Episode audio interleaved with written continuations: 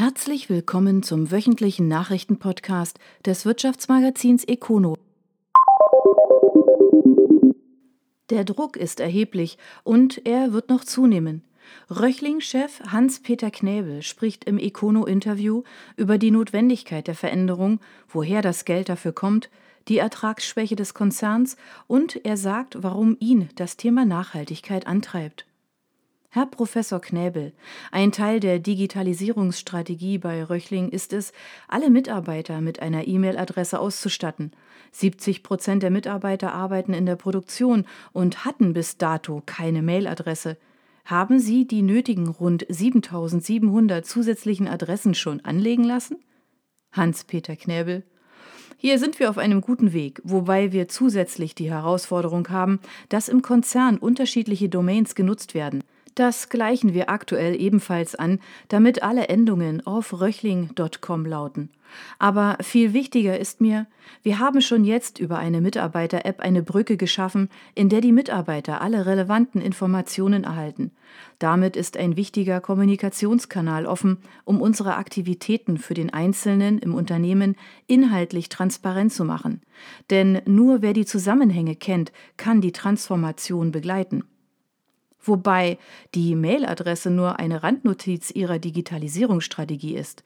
Von der Schulung der Mitarbeiter über die Ertüchtigung der Produktion bis zu neuen Technologien, die in bestehende Produkte Einzug halten sollen. Warum gehen Sie das Thema so breit und zeitlich parallel an? Knäbel? Ganz einfach. Die Transformation ist in allen Branchen tiefgreifend. Röchling ist fast 200 Jahre alt und deshalb haben wir den internen Slogan Fit for Three, also fit für das dritte Jahrhundert und das ist eine unserer Triebfedern. Da klingt durch, es bleibt keine Zeit, Vorhaben auf die lange Bank zu schieben? Knäbel? Der Druck ist in der Tatsache erheblich, ganz besonders im Automotive-Bereich, und er wird noch deutlich steigen. Deshalb ist es für Röchling so wichtig, jetzt zu agieren. Ansonsten laufen wir mittelfristig Gefahr, der Entwicklung hinterherzulaufen. Die Hinweise auf Nokia oder Kodak mögen abgedroschen sein, aber sie sind nach wie vor eine Warnung. Eine gute Marktpositionierung reicht heute eben bei weitem nicht mehr aus. Hilft es, dass es bei Röchling eine gewisse Übung in Sachen Transformation und Konzernumbau gibt? Das Unternehmen hat sich ja immer wieder gehäutet. Knäbel? Es hilft, weil das kollektive Unternehmensgedächtnis tatsächlich sehr weit zurückreicht. Davon profitieren selbst Mitarbeiter, die die Prozesse nicht selbst erlebt haben. Im gleichen Zug gibt es aber auch immer die menschlich verständliche Sorge vor Veränderungen und eine damit einhergehende Verunsicherung. Deshalb ist uns in dem Prozess die Transparenz gegenüber den Mitarbeitern so wichtig. Die Mitarbeiter mitnehmen ist eine Herausforderung. Eine andere, die Transformation benötigt Geld.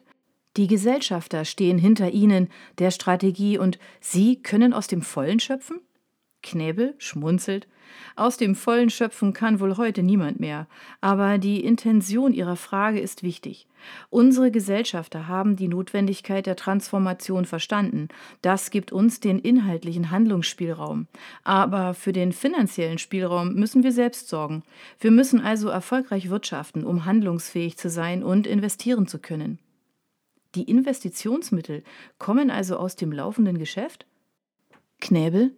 In der Tat versuchen wir aus dem laufenden Geschäft heraus zu investieren, um nicht mit zu großen finanziellen Bürden in die Zukunft zu gehen. Sie haben als eine der ersten Maßnahmen Klaus-Peter Fett als neuen CIDO vom Branchenprimus Google abgeworben. Das muss man sich leisten können. Knäbel? Da muss ich zuerst einen Gedanken zu einer wettbewerbsgerechten Vergütung formulieren. Natürlich muss das Gehaltsgefüge innerhalb eines Unternehmens stimmig sein, und wenn eine Person aus diesem Gefüge ausbricht, sorgt das für Unruhe, auch wenn in Deutschland nicht über Gehälter offen gesprochen wird. Allerdings kann sich auch ein Familienunternehmen heute nicht mehr allein auf Historie und Reputation verlassen, und deshalb unter dem Marktpreis vergüten. Aber ich darf beruhigen, unser CIDO passt in die Vergütungslandschaft. Aber mir ist es ebenso wichtig, es war von den Gesellschaftern ein mutiger Schritt, dieser Personalie zuzustimmen, denn vordergründig passt ein CIDO gar nicht zu Röchling.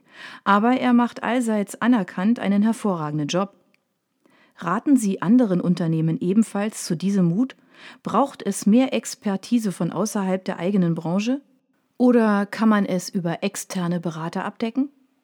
Knäbel, die interne Lösung ist weitaus günstiger. Wichtiger aber ist der Mut, der hinter diesem Schritt steckt. Denn Herr Fett hat nicht nur die Verantwortung für das Thema IT samt der dazugehörigen Infrastruktur erhalten, sondern auch für das Thema Digitalisierung. Das ist für die Umsetzung ungeheuer wichtig, da im Zweifel nicht zwei Personen miteinander ringen müssen, was Reibung und Zeitverluste bedeutet. Die Infrastruktur wird ergo gleich an die Umsetzung der Digitalstrategie angepasst. Angesichts der konjunkturellen Unsicherheiten sind Sie in Sachen Strategieumsetzung nicht nervös? Knäbel? Die Herausforderung ist aktuell, den Mitarbeitern zu verdeutlichen, dass wir effizient und effektiv und damit kostenbewusst arbeiten müssen. Im gleichen Zuge müssen wir aber auch in Zukunftsthemen investieren. Das ist vordergründig ein Widerspruch, der sich den Mitarbeitern nicht unmittelbar erschließt.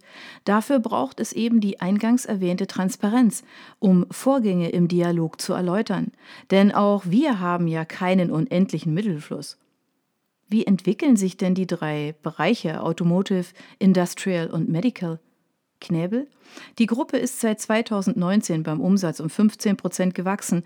Dazu tragen alle Bereiche mit einem Plus von mindestens 10 Prozent bei.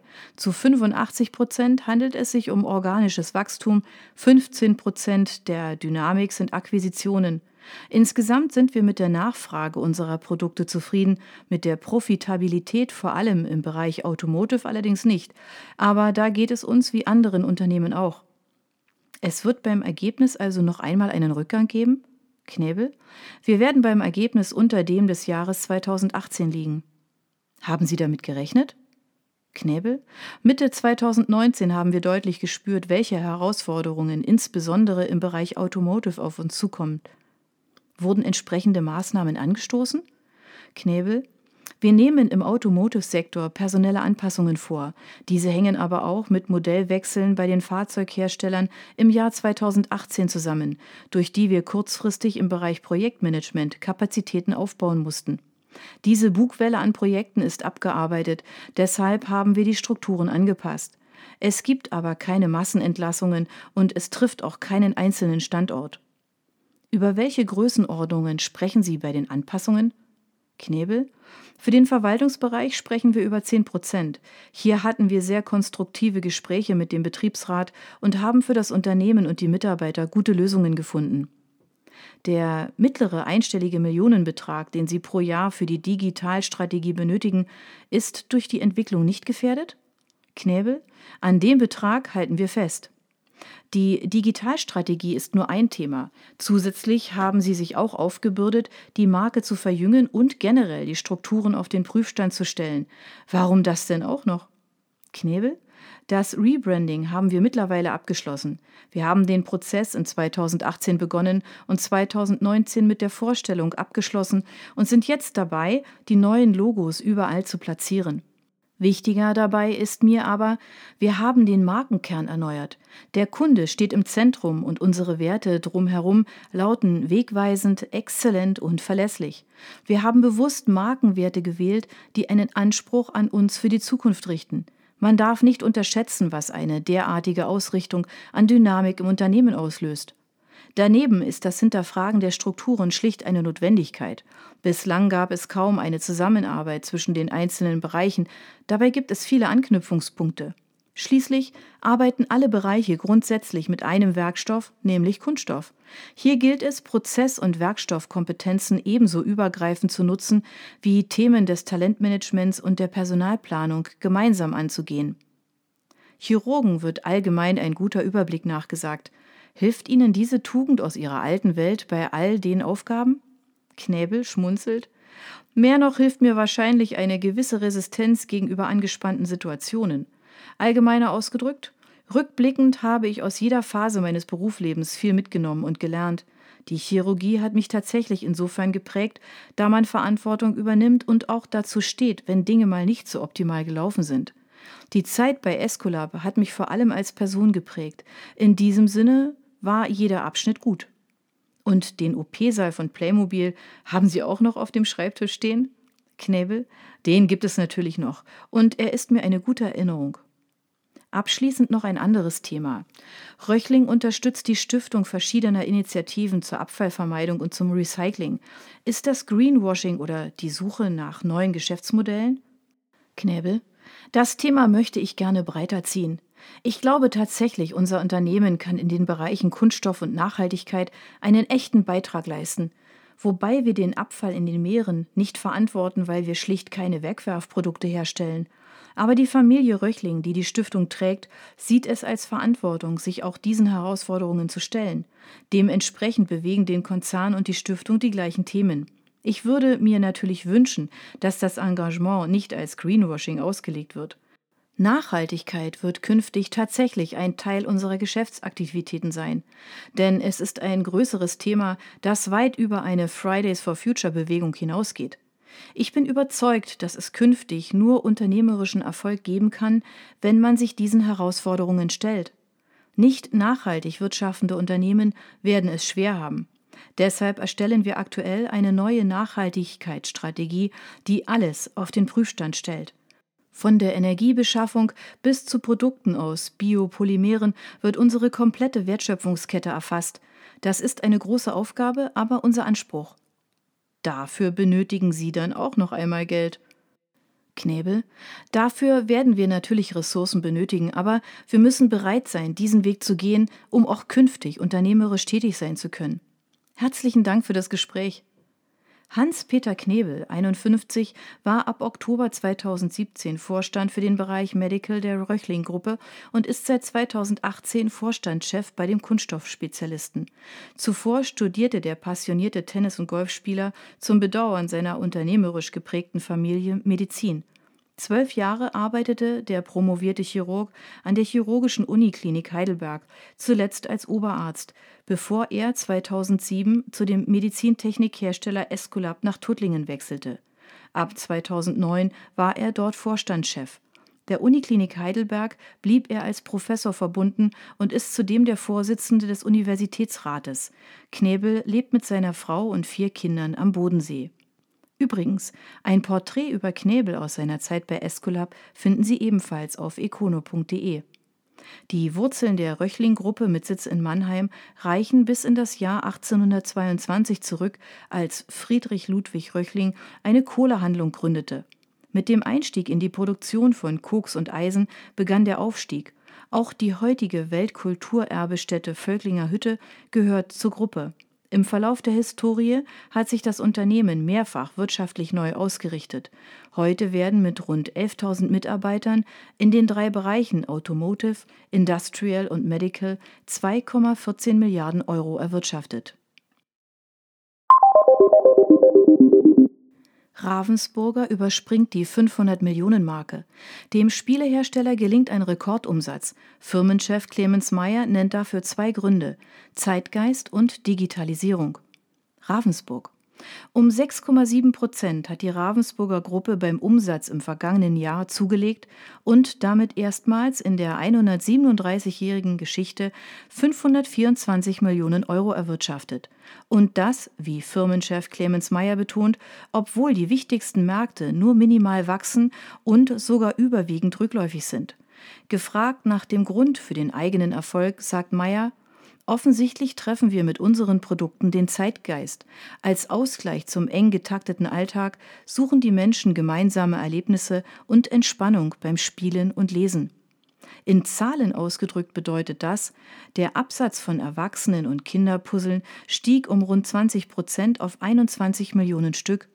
Auch die Kugelbahn Gravitax ging im vergangenen Jahr 3,8 Millionen Mal über den Ladentisch. Auf der anderen Seite feiert die Gruppe auch im digitalen Bereich Erfolge. So stieg beispielsweise der Umsatz mit der Holzeisenbahn Brio laut Meyer beträchtlich, seit man die Bahnen mit RFID-Chips für zusätzliche Funktionen ausgestattet habe. Für das laufende Jahr zeigt sich der Firmenchef optimistisch. Die Konsumlaune sei ungebrochen. Ravensburger wurde 1883 von Otto Meyer gegründet, im selben Jahr wurde der erste Autorenvertrag geschlossen mit Reise um die Welt, das erste Spiel auf den Markt gebracht. Heute ist die Gruppe einer der führenden internationalen Hersteller von Spielen, Büchern und Spielzeug mit 2188 Mitarbeitern. Auch der Freizeitpark Ravensburger Spieleland gehört zur Gruppe. Fürstenberg mit bestem Absatzergebnis. Die Brauerei wächst gegen den Branchentrend. Geschäftsführer Georg Schwende macht dafür die vergangenen zehn Jahre verantwortlich.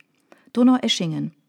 Traditionell nutzt die Fürstenberg Brauerei den eigenen Neujahrsempfang auch für eine wirtschaftliche Bilanz. Heuer zeigte Geschäftsführer Georg Schwende dabei besonderen Schwung. Wir haben das beste Absatzergebnis der vergangenen zehn Jahre erwirtschaftet.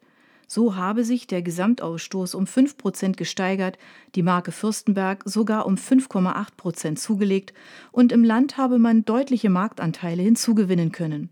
Der Nettoumsatz stieg um 2,2 Prozent. Schwende?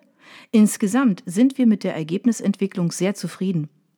Das deutliche Plus gegenüber der Branche führt Schwende vor allem auf das eigene Marketing zurück. Nach zehn Jahren Wir im Süden verzeichnen wir steigende Markenbekanntheit und wachsende Imagewerte. So sei es gelungen, die altehrwürdige Marke zu verjüngen. Immerhin wird das Fürstenberg Pilsner heuer 125 Jahre alt und ist damit das älteste Pilz im Land. Bei aller Freude über das Erreichte, laut Schwende stehen in 2020 große Herausforderungen an. Neben Fachkräfteengpass und Lohnkostenentwicklung nannte er als Begründung zusätzliche steigende Rohstoffpreise sowie Glas- und Logistikengpässe. Auch an der Fürstenberg Brauerei werde das nicht spurlos vorbeigehen. Hier müsse man passende Lösungen finden, so Schwende. Springmesse nun ein Brite. Die deutsche Messe verkauft die Mannheimer Tochter an die Closer Still Media. Die Reihe Zukunft Personal bleibt erhalten. Mannheim. Der Messe- und Konferenzveranstalter Closer Still Media aus London hat die Spring Messe Management übernommen. Zu den Details der Übernahme gab es wie üblich keine Angaben. Auch zu den Gründen des Verkaufs wurde nichts gesagt. Christiane Nägler, Group Director Zukunft Personal, freut sich über die vor uns liegenden Wachstumspotenziale. Die Veranstaltungsreihe Zukunft Personal mit Themen rund um Human Resources an den Standorten Hamburg, Köln und Stuttgart ist das Flaggschiff der Springmesse und sie soll es bleiben. Die Mannheimer waren seit 2015 eine hundertprozentige Tochtergesellschaft der Deutschen Messe. Closer Still Media organisiert seit 2009 Ausstellungen und Messen in Europa, Nordamerika und Asien. Kuma Vision steigt bei M-Assistant ein. Beide Firmen verbindet bereits eine langjährige Partnerschaft. Nun haben sie eine spezielle Klientel im Blick. Markdorf. Das IT-Unternehmen Kuma Vision beteiligt sich an M-Assist. Das hat die Firma aus Markdorf jetzt bekannt gegeben. Zwischen beiden Firmen besteht nach eigenen Angaben eine langjährige Partnerschaft. M-Assist ist ein auf das Rezeptgeschäft spezialisiertes Consulting-Unternehmen. Unklar ist, wie viele Anteile an M-Assist nun von Kuma Vision übernommen werden. Auch zum Kaufpreis gibt es keine Angaben. Beide Unternehmen wollen so ihr Wissen bündeln, um vor allem dichter an den medizinischen Leistungserbringern zu sein. M-Assist soll dann die Steuerung für die Einführung der Branchensoftware in diesem Marktsegment für Kunden von Kuma Vision übernehmen. Wir haben uns in den vergangenen 20 Jahren zum Marktführer im Gesundheitsmarkt entwickelt und erwarten auch weiterhin eine hohe Nachfrage aus dem Markt, sagt Kai von Wilken, Vorstandsvorsitzender der Kuma Vision. Der Ausbau der Kooperation mit M-Assist ermöglicht es uns, die stark zunehmenden Anfragen von Neu- und Bestandskunden besser zu bedienen und die damit verbundenen beachtlichen Wachstumschancen zu nutzen. Neben einem gemeinsamen Kundenkreis teilten beide Unternehmen auch dieselbe Philosophie, so Michael Messner, Managing Partner bei M-Assist. Kuma Vision ist Spezialist für ERP und CRM-Software. Das Unternehmen beschäftigt heute rund 700 Mitarbeiter an 25 Standorten in Deutschland, Italien, Österreich und in der Schweiz. Der Umsatz des Konzerns betrug im Jahr 2018 rund 97 Millionen Euro. Zahlen für 2019 liegen aktuell noch nicht vor. Märklin wieder unter Dampf. Der Hersteller von Modelleisenbahnen wächst erneut beim Umsatz. Firmenchef Florian Sieber macht dafür das Marketing verantwortlich. Die Konzernmutter hingegen schwächelt. Göppingen. Die Modellbaumarke Märklin wird beim Umsatz im laufenden Geschäftsjahr 31. März um 5 Millionen Euro auf 117 Millionen wachsen. Das sagte der geschäftsführende Gesellschafter Florian Sieber dem Handelsblatt. Mit unserer Umsatzentwicklung sind wir sehr zufrieden. Nach der Sanierung des Unternehmens in den vergangenen Jahren ist es nun schon das zweite Plus in Folge in einem anspruchsvollen Markt. Das kann man auch an der Konzernmutter ablesen. Die Simba Digi Gruppe ist mit rund 3200 Mitarbeitern der größte Spielzeugkonzern in Deutschland. Deren Umsatz stieg im vergangenen Jahr zwar um 14 Prozent auf 702,3 Millionen Euro, allerdings fast ausschließlich aufgrund der Übernahme des französischen Puppenherstellers Coroll und dem US-Modellautohersteller Jada Group. Organisch wuchs die Gruppe nur um ein Prozent. Die Finanz- und Ertragssituation bleibt indes nach Aussage des Konzerns sehr gut, solide und äußerst stabil. Nähere Angaben werden traditionell nicht gemacht. Märklin-Chef Sieber sieht als Grund für das Plus bei den Modellbahnen eine Umstellung im Marketing. Das Unternehmen adressiert modellbahnaffine Kunden fast ausschließlich über die einschlägigen sozialen Netzwerke und das durchaus stylisch. Sieber, das Image der Modellbahn hat sich gewandelt, das Hobby ist aus der Kellerecke raus. Familie Sieber hat Märklin vor sieben Jahren aus der Insolvenz heraus übernommen. Michael Sieber formte in den vergangenen Jahrzehnten über Zukäufe die Simba Dicky Gruppe zum führenden Spielzeughersteller. Zum Konzern gehören Marken wie der Bobbycar-Hersteller Big, die Modellautohersteller Schuko und Majorette sowie der Spielehersteller Norris. Globus-Firma ausgebrannt. Das Lager der Manufaktur Columbus fällt einem Großbrand zum Opfer. Der Auslöser für den Schaden in Millionenhöhe lässt aufhorchen. Krauchenwies. Mehrere Stunden benötigten die Einsatzkräfte von neun Feuerwehren rund um den Ort Krauchenwies, um den nächtlichen Großbrand beim Columbus Verlag Paul Östergaard zu löschen. Wegen der in der betroffenen Lagerhalle abgestellten Globusse und Kunststoffmaterialien entwickelte sich nach Angaben der Feuerwehr Sigmaringen eine extreme Hitze. Glücklicherweise gelang es den Einsatzkräften, ein Übergreifen der Flammen auf die Produktion zu verhindern. Dennoch wird der entstandene Schaden auf 1,5 Millionen Euro geschätzt. Nach einem Bericht des Südkurier reiht sich der Brand nach Angaben von Bürgermeister Jochen Spieß ein in eine Serie von mehreren Bränden innerhalb weniger Tage. Er geht dabei von Brandstiftung aus. Der Columbus Verlag Paul Östergaard wurde 1909 in Berlin gegründet und zog 1989 nach Krauchenwies in den Landkreis Sigmaringen um. Das Unternehmen gilt als einer der führenden Hersteller von Globussen aller Art weltweit. Rund 100.000 Stück in 100 Ausführungen werden pro Jahr hergestellt. Das größte Exemplar in jüngerer Zeit wurde mit einem Durchmesser von gut zwei Metern an das Luxushotel Grand Elysée in Hamburg geliefert. Ein Porträt über den Geschäftsführer Thorsten Östergaard finden Sie ebenfalls auf econo.de. Kunststofftechniker Bock ist insolvent. Das Unternehmen aus dem Schwarzwald hat finanzielle Not, auch eine Schwesterfirma ist betroffen. Lauterbach-Deislingen. Alarmstimmung in Lauterbach. Der traditionsreiche Kunststofftechniker Bock steht vor einer ungewissen Zukunft. Das Unternehmen, das seine Wurzeln im Jahr 1866 hat, ist in Geldnot und hat einen Insolvenzantrag gestellt. Insolvenzverwalter Florian Schiller weckt jedoch Hoffnung. 110 Mitarbeiter sind bei Bock beschäftigt. Wie es für sie weitergeht, ist noch offen. Klar ist, die Gehälter sind für drei Monate gesichert. Erst danach muss die Firma die Löhne wieder selbst erwirtschaften. Die Auftragslage sei jedoch gut, die mittelfristige Zukunft gesichert, so Schiller. Bock hat neben dem Stammwerk in Lauterbach, Landkreis Rottweil, noch einen kleineren Standort in Balingen. Dieser habe kurzfristig umziehen müssen, was die finanzielle Lage des Unternehmens belastet habe. Darunter leidet auch die Firma Weißer aus Deislingen. Dort sind knapp 20 Mitarbeiter beschäftigt. Weißer hat ebenfalls einen Insolvenzantrag gestellt. Weißer wurde 1981 gegründet. Felix von Möller, dem seit 2013 die Firma Bock gehört, hat vor vier Jahren auch Weißer übernommen. Dass unter der finanziellen Not einer Gesellschaft auch eine Schwester leidet, ist nicht unüblich. Florian Schiller von der Kanzlei Pluter hat nun den Auftrag, an der Sanierung des Unternehmens mitzuwirken. Er verschafft sich aktuell noch einen Überblick über die Lage. Erste Gespräche mit Kunden und Lieferanten verliefen positiv, sagt er. Die Auftragslage ist gut, auch die Mitarbeiter sind sehr motiviert. Schiller glaubt, dass beide Firmen mittelfristig gerettet werden. Offen ist aber noch, um welchen Preis das geschehen wird. Dass es nach einer Pleite ein Weiter so gibt, ist so gut wie ausgeschlossen. Ob die beiden Schwestern neu strukturiert werden, ob Standorte aufgegeben oder Mitarbeiter entlassen werden, wird der weitere Verlauf des Verfahrens zeigen. RIB Software investiert in kanadisches Start-up. Die IT-Firma VIM ist auf Augmented Reality für die Bauwirtschaft spezialisiert. Stuttgart. Der Bausoftware-Spezialist RIB Software rüstet sich mit einer weiteren Investition für die digitale Transformation. RIB steht kurz vorm Einstieg beim kanadischen Start-up-Unternehmen VIM. Gründer des Unternehmens ist Autodesk-Pionier Errol Wolford. VIM hilft dabei, digitale Gebäudedaten aus dem Bereich Building Information Modeling BIM mit umfassenden Daten zu verknüpfen und darzustellen.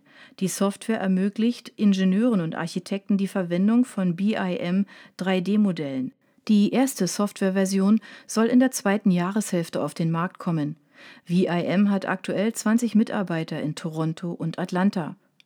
Wie viel Geld RIB in die Übernahme investiert, ist nicht bekannt. Auch die genaue Höhe der Beteiligung, also wie viel Anteile RIB künftig halten wird, wurde nicht genannt. Der RIB-Konzern hat seinen Hauptsitz in Stuttgart. Weltweit gibt es rund 30 weitere Büros mit insgesamt 1500 Mitarbeitern. Data Group strebt nach noch mehr Wachstum. Das IT-Unternehmen meldet eine weitere Übernahme und Zahlen für 2019. Pliezhausen. Der schwäbische IT-Konzern Data Group übernimmt die Mehrheit an IT-Dienstleister Port Travis. Das Unternehmen ist vor allem Dienstleister für große Sparkassen, darunter Deutschlands größte Sparkasse, die aus Hamburg und die Sparkasse Bremen, aktuell die Nummer 13 im Ranking nach Bilanzsumme. Port Travis hat zuletzt mit 200 Mitarbeitern einen Umsatz von rund 60 Millionen Euro eingespielt. Die Übernahme der Mehrheit an dem Unternehmen braucht die Zustimmung vom Kartellamt. Seit dem Börsengang 2006 wäre dies die 24. Übernahme für den Konzern. Wir haben immer wieder den Erfolg der Akquisitionsstrategie unter Beweis gestellt, sagt Peter Scheck. Er ist seit Anfang Oktober im Vorstand und dort eben auch für Zukäufe verantwortlich. Den jüngsten Beleg, dass dieser Weg fruchtbar ist, liefert die Data Group gleich mit den Zahlen für das zurückliegende Geschäftsjahr. Im Geschäftsjahr 2018/19 ist der Umsatz des Konzerns um knapp 19 Prozent auf 323,3 Millionen Euro gestiegen. Weil auch die Rendite stimmt, dürfen die Aktionäre sich dennoch auf eine höhere Dividende freuen. Der Vorstand will dieses Jahr 70 Cent je Aktie auszahlen, das sind 10 Cent mehr als im Jahr zuvor. Davon profitiert auch Konzernchef Max H. H. Schaber. Ihm gehört die Mehrheit der Aktien des Unternehmens. Ecotechnica. Russen kaufen weniger Traktoren. Die gedrosselte Nachfrage überrascht den Landmaschinenhändler, der sich dennoch zufrieden gibt. Waldorf. Man sei insgesamt zufrieden mit dem Verlauf des zurückliegenden Geschäftsjahres, sagt Stefan Dürr, Vorstandschef des Landmaschinenhändlers Ecotechnica. Das Unternehmen mit Sitz im nordbadischen Waldorf zählt zu den führenden Händlern von Traktoren und anderen Maschinen, die der Landwirt so braucht. Doch gerade das Kerngeschäft mit Traktoren war im zurückliegenden Jahr eine Enttäuschung. Wir haben im Bereich Neumaschinen nicht mit einem so deutlichen Rückgang des Traktorengeschäftes gerechnet, räumt Dürr ein. Hier kam uns unser diversifiziertes Produktportfolio zugute, so dass wir den Umsatzrückgang durch Mehrkäufe bei anderen Maschinen nahezu ausgleichen konnten. Teleskoplader und andere Spezialmaschinen hätten dafür gesorgt, dass man nur einen leichten Umsatzrückgang hinnehmen musste. So steht am Ende des Jahres ein Konzernumsatz von 160,3 Milliarden Euro. Das sind etwa zwei Prozent weniger als im Vorjahr. Etwas größer ist der Rückgang bei den Neumaschinen, der immer noch zwei Drittel des Umsatzes ausmacht. 108,7 Millionen Euro bedeuten einen Rückgang um vier Prozent. Eklatant ist der Schwund bei den Traktoren. Im vorigen Geschäftsjahr hatte Ecotechnica noch 283 Stück verkauft, nun waren es nur 206, 77 weniger, ein Rückgang um 28 Prozent. Dennoch hat der Konzern gut Geld verdient. Das EBIT fällt zweistellig aus, der Rohertrag steigt und unterm Strich steht ein Gewinn von glatten 7 Millionen Euro nach 4,8 Millionen im Vorjahr. Mit dem Ergebnis des abgelaufenen Geschäftsjahres sind wir insgesamt zufrieden, so Dürr. Für das laufende Jahr gehen wir davon aus, auch im Traktorensegment wieder zu wachsen, wo sich unserer Ansicht nach ein beträchtlicher Investitionsstau gebildet hat, von dem wir als Marktführer maßgeblich profitieren sollten. Das waren die Nachrichten des Wirtschaftsmagazins Econo vom 31. Januar 2020. Ihnen gefällt unser Podcast? Dann abonnieren Sie ihn doch ganz einfach. Sie werden dann automatisch auf die neueste Folge hingewiesen, sobald sie online verfügbar ist. Sie finden uns auf Spotify, iTunes, Deezer, Enker FM und vielen anderen Plattformen unter Econo, der Nachrichtenpodcast. Sie möchten mehr zu Personalien, Events oder verschiedenen innovativen Themenschwerpunkten erfahren? Dann schauen Sie doch bei uns auf econo.de vorbei. Wir freuen uns auf Sie.